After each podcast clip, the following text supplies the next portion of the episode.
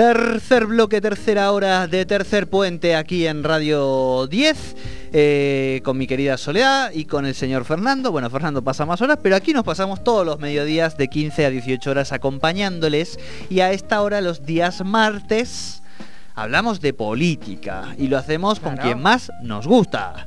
¿eh? Con la licenciada Vale Amstein. Vale, ¿cómo estás? Bienvenida a tu espacio. Hola, buenas tardes. ¿Cómo están? Molve, ¿tú? ¿Cómo va esta segunda ola? Eh, no, bien, ah. bien, dentro de todo. Hoy, hoy ya volvimos a, por lo menos a los lugares de trabajo, así que Ya, bien. ya salir de la casa en un momento es muy necesario. Sí, sí, pero sin tocar a nadie, por favor, de lejos, todo el mundo de lejos, ¿viste? Yo ah, no, por supuesto. Todo, todo, todo muy lindo, pero... Barbijo, distancia, con las distancias necesarias. Tal cual, tal cual. Todo, todo, todo. Bueno, ¿dónde hubo? Ah, ¿Cómo voy a enganchar esto con las Naciones Unidas? Naciones Unidas, un poco complicado. Donde se ventilaron distintas posiciones en relación al conflicto histórico que ha atravesado el siglo XX y parece que sigue teniendo continuidad en el siglo XXI. Hablamos de la situación eh, palestina-israelí. Fue en las Naciones Unidas porque allí estuvo la Argentina junto al resto de los países eh, aprobando y estableciendo algunas directrices con respecto a la situación y a los bombardeos eh, y a las sangrienta matanza que vienen sufriendo el pueblo de Palestina, ¿no? Sí, exactamente. Eh, ¿Se acuerdan que hablamos del conflicto en Palestina eh, con los bombardeos desde Israel? Bueno, también hubo ataques claramente de Hamas sobre, sobre Israel y es un conflicto que tiene larga data em, y bueno, la semana pasada fue eh, se conoció la votación de Argentina en, en una en la en el Consejo de Derechos Humanos de Naciones Unidas, que es un espacio que, tiene, digamos, un fin específico que es justamente eh, relevar y tomar posicionamiento sobre distintas violaciones a los derechos humanos que ocurren en el mundo, que como sabemos son muchísimas. así que, este, y bueno, y esta vez eh, la comisión, digamos, lo que hizo fue como acompañar un pedido y un informe que hizo la alta comisionada de los derechos para los Derechos Humanos de la ONU, que es eh, Michelle Bachelet, la expresidenta de Chile, donde ella lo que pide es que haya una investigación independiente y transparente sobre todas las denuncias eh, de violaciones de, los derechos humanos y del derecho internacional que están ocurriendo en este momento en Gaza. Claramente, digamos, a partir de los ataques de Israel sobre ese territorio, pero que además eh, vienen, digamos, de, antes en el sentido que Gaza es un territorio que funciona prácticamente este, como una especie de apartheid, donde la población palestina no tiene eh, derechos, digamos, soberanos, hay un alto índice de, desempleo, un alto índice de pobreza, no hay acceso a los servicios básicos, bueno, digamos que lo de los bombardeos es como la forma más terrible eh, y el, el corolario más violento de una situación que es mucho más extendida. este, entonces, bueno, frente a este pedido de, de Bachelet, Argentina junto con otros países votó a favor y eso causó bastante polémica y bastante este, revuelo en eh, distintos actores. Ayer se reunió Alberto Fernández con la DAIA, que es como la representación de la comunidad judía e israelí. Sí, israelí. En, Argentina. en Argentina, eh, quienes eh, estaban muy, muy disconformes con esta posición, este, y bueno, tuvo diferentes rebotes, eh, pero bueno, no deja también de ser parte de la posición de política exterior del gobierno, que por ahí lo llamativo fue que después eh, de una gira europea donde el presidente se, se mostró como muy abierto a tener un marco de relaciones internacionales este, extendido, y donde tuvo buenos resultados, esta votación se lee como contradictoria con, con esta gira y con esta posición. Sin embargo, digamos, eh, no necesariamente esto es así. Bueno, hay quienes, digamos, plantean que Argentina tendría que haberse abstenido en la votación, otros que piden directamente que tendría que haber votado este, en contra de este pedido, pero bueno, está dentro de las eh, decisiones soberanas de un Estado, digamos, no necesariamente porque te, reunís con otros países y entablas relaciones, eso tiene que condicionar este, otros posicionamientos. Sí, por ahí llama la atención que Israel fue el primer país, no sé si se acuerdan, que em, Alberto Fernández visitó apenas asumió como presidente. Es verdad. En enero del 2020. Y que además eh, Argentina está en el curso de negociaciones con Israel por el tema de la fabricación de vacunas. Exacto. Claro. Bueno, una cosa no debería condicionar la otra, digamos, pero bueno, en el mundo de las relaciones exteriores eh, esto todo puede pasar. No sí, digamos, no están, no hay tanto juego abierto. Es como que los posicionamientos se, se espera que sean mucho más alineados, ¿no?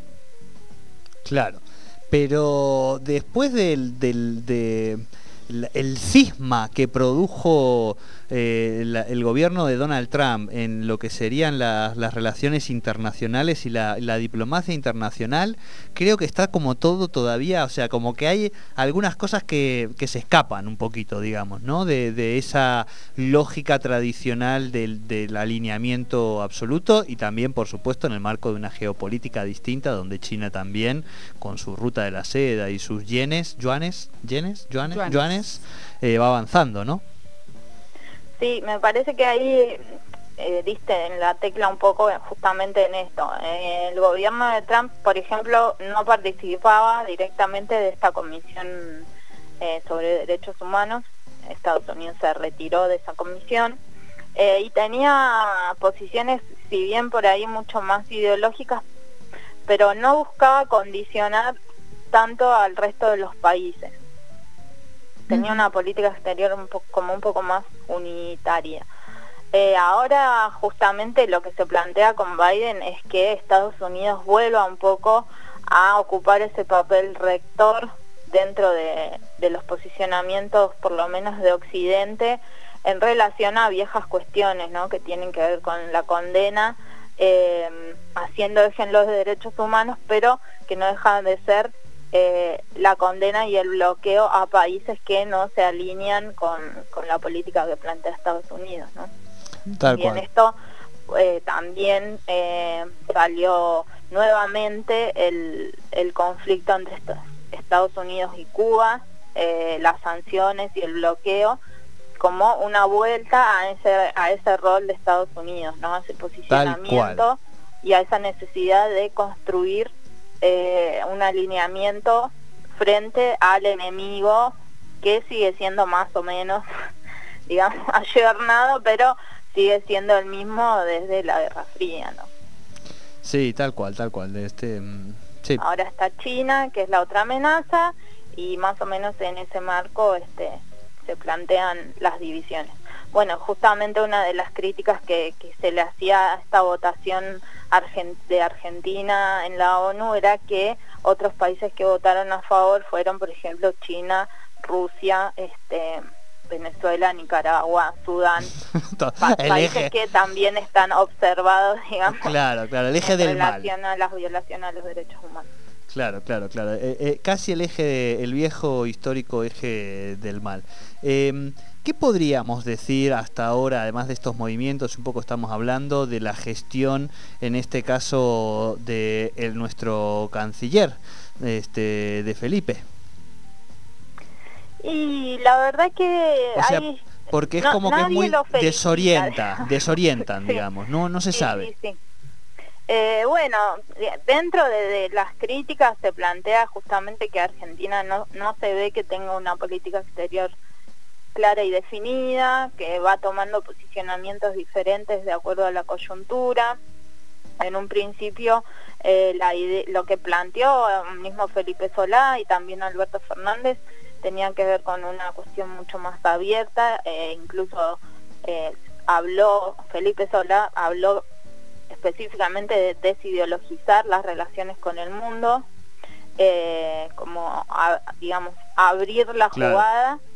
Este, en eso también, por ejemplo, Argentina se había había sumado al grupo de Lima, que es este grupo que un poco confrontaba con el de Puebla en relación, este, sobre todo a la posición de países latinoamericanos sobre Venezuela. Recientemente Argentina se retiró de ese grupo, este, con una posición diferente, digamos, sobre, sobre qué se condena y qué no se condena eh, de, de los, las violaciones posibles, violaciones de los derechos humanos en Venezuela. Entonces, este, lo que plantean los analistas es que no, no se ve cuál es, la cuál es el lineamiento de la política exterior argentina.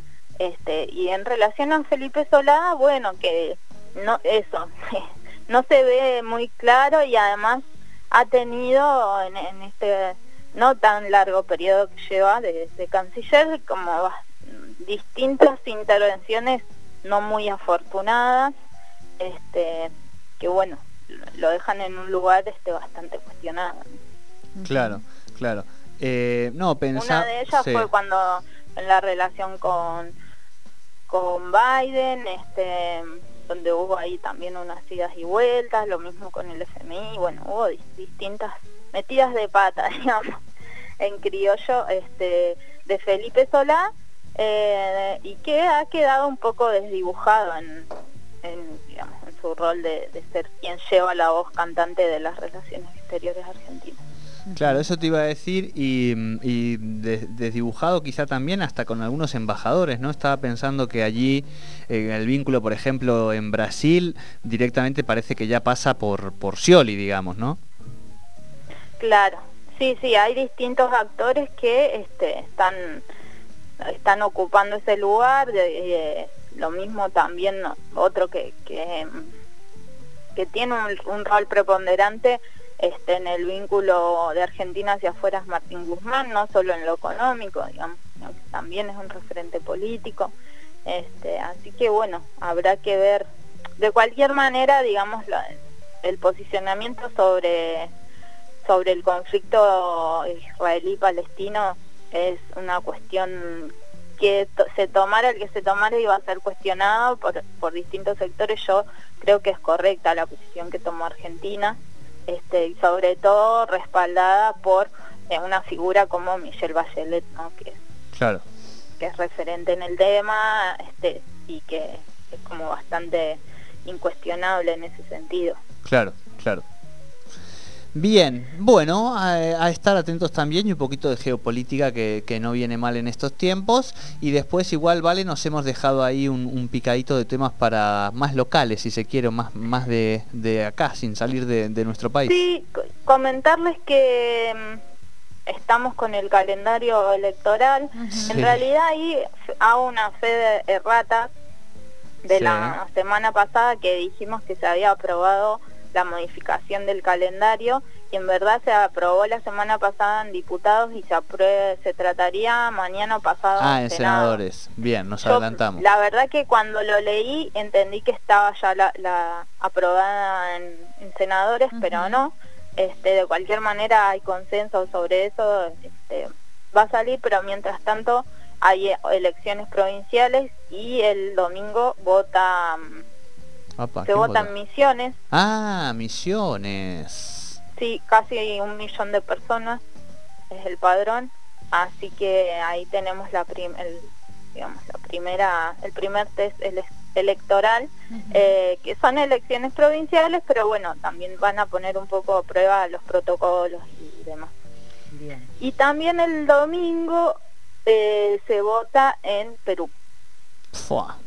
Así que eso, eso sí que es un tema, Perú. Eh. Acaban de ah, sumar 100.000 muertos más en la contabilización que no habían sumado eh, hasta ahora de la pandemia. O sea, de un país que ha tenido estallido social, que ya ha renunciado, que está, bueno, que vuelve la hija de Fujimori, o sea, qué quilombo ese Perú, ¿eh? que hasta Vargas Llosa está acompañando a la hija de Fujimori. O sea, digo, ¿viste cuando vos decís esto es surrealista, sí, ¿no? Sí, sí, sí.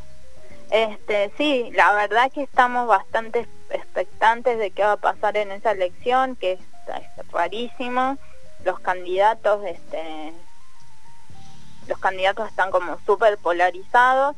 Eh, así que bueno, también eso seguramente la semana que viene vamos a charlar un poco a ver el resultado. Las encuestas dan, las encuestas dan, digamos, o empate o no son muy, muy confiables. claro, claro, e-, claro. Eso es lo que plantean los medios peruanos, por lo menos, que, que hay como... o no, no son confiables, así que este, todo puede pasar ahí. Ahí yo en un principio tenía la visión de que la que tenía más chances era Keiko Fujimori, sí. pero bueno, eh, Pedro Castillo también fue como moderando su discurso y, ampliando su base electoral, así que hay que ver. Hay que ver, hay que ver, hay que, hay, que, ver. Sí, sí, no, no, no hay nadie que se esté jugando demasiado con, con esas elecciones ahora en los resultados, así que es cierto lo que decís. Bien, ¿alguna otra cosita que nos quede en el tintero, vale? En principio, mm, a mí por lo que me habían dicho, si bien es verdad lo que vos decís, que faltaría aprobar en senadores, eh, el 9 de junio cerrarían eh, los tiempos para las alianzas en, las elecciones nacionales, ¿puede ser? ¿O yo he escuchado cualquier cosa? No, no, no, no, no. O sea, esto es el, la semana que viene, digo. Exacto. Eh, sí, de hecho la justicia electoral está actuando como si eh, todo estuviera, digamos, no, no hubiera cambios y las elecciones eh, fueran en agosto tal cual se habían este, determinado en un principio y entonces está actuando sobre ese calendario, digamos. Y ya llegaron las notificaciones a los apoderados y apoderadas de los partidos para que se presenten. Este, pero bueno, yo no sé, hay digamos una cuestión administrativa o, hay alguna otra cuestión política por atrás. Eh, lo cierto es que una vez que se apruebe mañana, eh, ya eso, ese calendario no va a tener vigencia y se correrá todo un mes. Claro. Pero bueno, ya igual este, esas notificaciones me imagino que habrán puesto a funcionar muchas cabecitas este, para ver cómo, cómo se va delineando el escenario. Sí, tal cual, tal cual. Eh, no sé, yo todavía, si ya era difícil antes eh, en esto que hablábamos, ¿no? De acercarse con los, con las estadísticas y demás, este, hacer algunas encuestas a las elecciones, ahora es mucho más difícil y en ese sentido, vale, la semana que viene vamos a tener aquí en, exclusiva la posibilidad de, de analizar algunos datos y algunas encuestas que ya se están haciendo aquí en la región, ¿no? Sí, la semana que viene eh, ya lo comprometí a mi colega Rodolfo Lace Paniceres para que charlemos un poco de una encuesta que está haciendo sobre intención de voto y demás, imagen de candidatos y candidatas en Neuquén, así que vamos a tener eh, esa info ahí bien, bien fresquita y de paso vamos a charlar con Rodo para que nos cuente bueno cómo hizo la encuesta y, analizar los resultados. Bien. Bueno, interesante. Vamos a ver, eso me decía Jordi del tema de las encuestas. Yo la verdad que es un poco lo que dice Jordi, ¿vale? Es como que estoy como un poco desorientada con, con todo esto que está pasando y no es como que no da... Eh, no, no, no, sé cuál será el escenario ni cuáles serán las definiciones en función de todo lo que, lo que está ocurriendo y como que va todo como en dulce de leche, una cosa así, para tratar de resumirlo, ¿no? Sí, sí, lo que pasa es que tal cual, es difícil pensar ahora en el contexto en el que estamos y eh, además todos, digamos, todos y todas con muy, no preocupados, digamos, pero con mucha necesidad de este, fortalecer nuestro día a día, nuestra cotidianeidad, ¿no? De cuidarnos. De sentirnos este, felices, de, de respirar un poco aliviados, digo, ¿no? Claro, entonces eh, sí, es absolutamente difícil ponerse en contexto de una contienda electoral, digamos, como, como, son. Este, pensar en una campaña y en candidatos y candidatas que hablen de algo. Es difícil. Eh, bueno, pero sucede, como, como ya hemos dicho acá, viene sucediendo este, en el mundo y, está ya como ahora Misiones este lo va lo va a hacer el domingo claro no está digamos tenemos que también poder ver que eh, necesitamos recuperar esa herramienta como veníamos diciendo y ojalá haya digamos una lectura de, eh, de contexto de la política como para, para cubrir un poco esta necesidad de, de respuestas concretas a los problemas concretos de la ciudadanía hoy. Claro, yo creo que ahí eh, se va a jugar una de, las, bueno, va a ser obviamente una campaña digital, muy austera, digamos, con un hándicap, me parece, para los, ejecutivos que llegan con, mucho desgaste, pero al mismo tiempo eh, una campaña que en ese sentido el aparato va a ser central, con lo cual también ahí los ejecutivos tienen un, contrapeso, vamos a decir, para, para encararla, me da la sensación, pero sí creo que es central. Eh, desde la, pensando en que la grieta se va a terminar llevando, de que no estamos viendo nada nuevo, ¿no? El fenómeno de la novedad política, no hay nadie que esté por afuera de los actores eh, eh, tradicionales capitalizando esto. Uno piensa en las elecciones a diputados nacionales en Neuquén y dice, bueno, los tres partidos principales que tienen hoy representación están pensando en sacar uno cada uno y vamos a ver, y tampoco demasiado, ¿viste? Alguien que iba a jugar en la nacional como Claudio Domínguez por el MPN define que va a la local, digo, ¿no? Está viendo esos movimientos.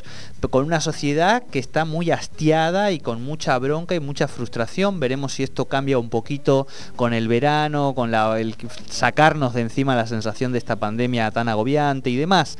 Pero y con la economía un poquito mejor, pero que claramente no va a haber eh, un impacto en el bolsillo de la gente, quizá en el INDEC, pero no va a haber un impacto fuerte en el bolsillo de la gente positivo de aquí a cuando sean las elecciones, ¿no? Creo que esa son algunas de las claves que a priori aparecen y en ese sentido quien tenga esa capacidad desde las estructuras tradicionales de mostrarse con un discurso distinto al de esas estructuras tradicionales, para mí va a tener eh, un plus eh, y demás, porque la gente está necesitada de esperanza, ¿viste? Y si bien se necesita de la profesionalidad de la política, esa esperanza viene por algo nuevo, por algo novedoso, por una cosa fresca que hoy no aparece, ¿no?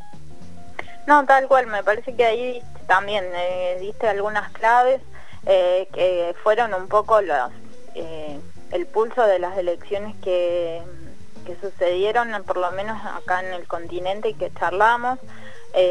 no aparece como nadie que tenga las respuestas que la gente está esperando es un poco también disperso el voto. Veíamos eh, las elecciones de la Convención Constituyente en Chile y si bien los resultados nos alegraron en términos de, qué este, opciones salieron favorecidas, pero no hubo una mayoría, ¿no? Un voto bien disperso. Eh, lo mismo ocurrió en Ecuador, lo mismo ocurrió en Perú. Entonces, eh, se ve esta cuestión de no hay quien eh, le dé a la ciudadanía las respuestas que está esperando o las, pueda construir esa, esa sensación más colectiva de esperanza, de recambio que, que se está esperando y eso un poco también hay que ver acá cómo eso opera sobre la grieta, digamos. Si es que sigue eh, sigue habiendo solamente dos opciones o aparecen otros actores, tal vez no sea uno, tal vez sea más de uno y queda un escenario mucho más este, heterogéneo. Tal cual, tal cual. Bueno, estaremos atentos, atentos a quienes les, gusta la rosca política. Semana que viene, un poquito de encuestas de aquí, eh, de la región. Vale, muy buena semana, cuídese mucho y la semana que viene seguimos. Así es, nos vemos la semana que viene, bueno, espero que pronto pueda ir a... Sí, acá te, viste que no somos los únicos que te reclamamos. No, no, no, ahí estás escuchando hoy a las compañeras feministas, sí, ganas, muchas ganas de, estar ahí, así que bueno, ya vamos a coordinar también. imagínate cuando vengas, vengas vos, tu hermano a tocar en vivo, este, no, ya va eh, el compañero también a tocar. En cualquier momento lo invito a mi hijo a, que se sume a esta columna. No, eso, pero eso ya, o sea, creo que serías la cuarta, la quinta ya, porque ya las, las columnistas mamis y algunos papis también ya han subido a, sus hijas, ¿eh? Sí, sí, por favor, aparte Lucas, eh, bueno, digo que ya está hecho un hombretón, digamos, así que seguramente debe traernos mucho de estos nuevos mundos y de la tecnología. Vale, querida, hasta la semana que viene, besote grande. Un abrazo grande. Muchísimas gracias, Vale. Vale Amstein con la rosca política aquí en Tercer Sí, y quédense, quédense 30 segundos y hablamos con un músico de la hostia eh, que nos está esperando en Buenos Aires, aquí en Tercer Puente.